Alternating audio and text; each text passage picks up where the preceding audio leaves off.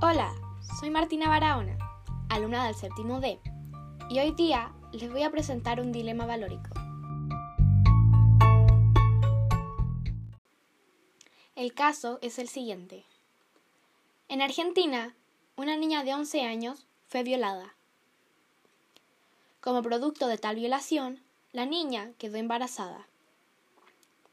Su madre, en primera instancia, solicitó a los médicos del hospital la realización de un aborto, pero los médicos solicitaron una pronunciación de la justicia. La madre pidió al juez una autorización legal, pero se dijo que la madre había desistido de esto, debido a presuntas presiones externas. El dilema de este caso es, ¿tenemos el poder de decidir si un embrión o feto vive o no? El primero de los derechos humanos es el derecho a la vida.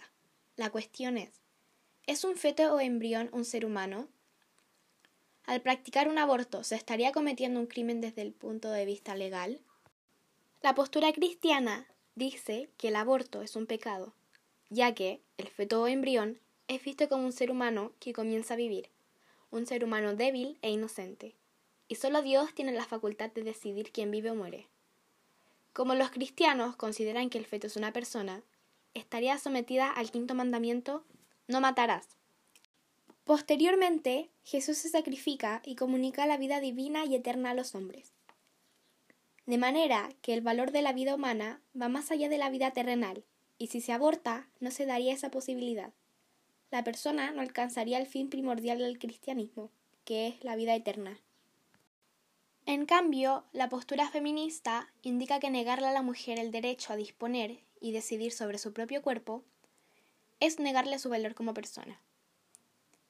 En general, las feministas admiten que los derechos morales básicos de las personas incluyen el derecho a la vida, a la libertad, a la autodeterminación y a estar libre del daño corporal. Sin embargo, la prohibición del aborto desde este punto de vista viola todos esos derechos básicos. Su convicción es que los roles femeninos no los limita la naturaleza, sino un conjunto de prejuicios, costumbres y leyes arcaicas creadas por hombres. En Chile, el aborto está despenalizado en tres casos. En caso de violación, que sería este, en caso de feto que no podrá vivir, o en caso de riesgo de la vida de la madre.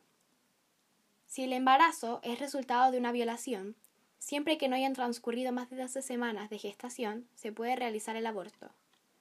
Tratándose de una niña menor de 14 años, la interrupción del embarazo podría realizarse siempre que no hayan transcurrido más de 14 semanas de gestación.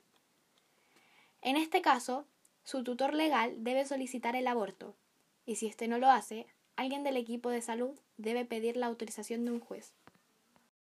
Yo opino que la violación es la forma más extrema de violencia de género que existe, y obligar a una mujer a asumir la maternidad de un bebé concebido de esta manera es una agresión doble. Los protagonistas de este dilema, que serían los que deben decidir si realizar o no el aborto, son la madre, quien debe solicitarlo, los jueces, que deben aprobarlo, y los médicos, que deberían realizarlo. Deben ponerse los zapatos de esta pequeña niña, que solo tiene 11 años, y se vería forzada a asumir la maternidad temprana, y no deseada que más encima le recordará la horrible experiencia de haber sido abusada.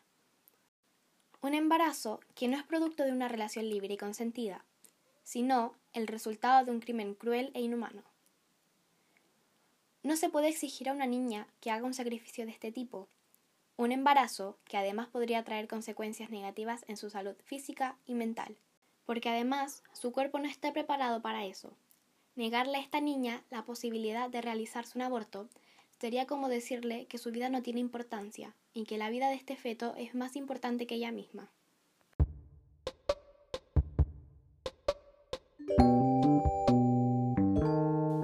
Gracias por escuchar, espero que les haya gustado y los invito a debatir en sus casas qué hubieran hecho ustedes en este caso. Hasta la próxima.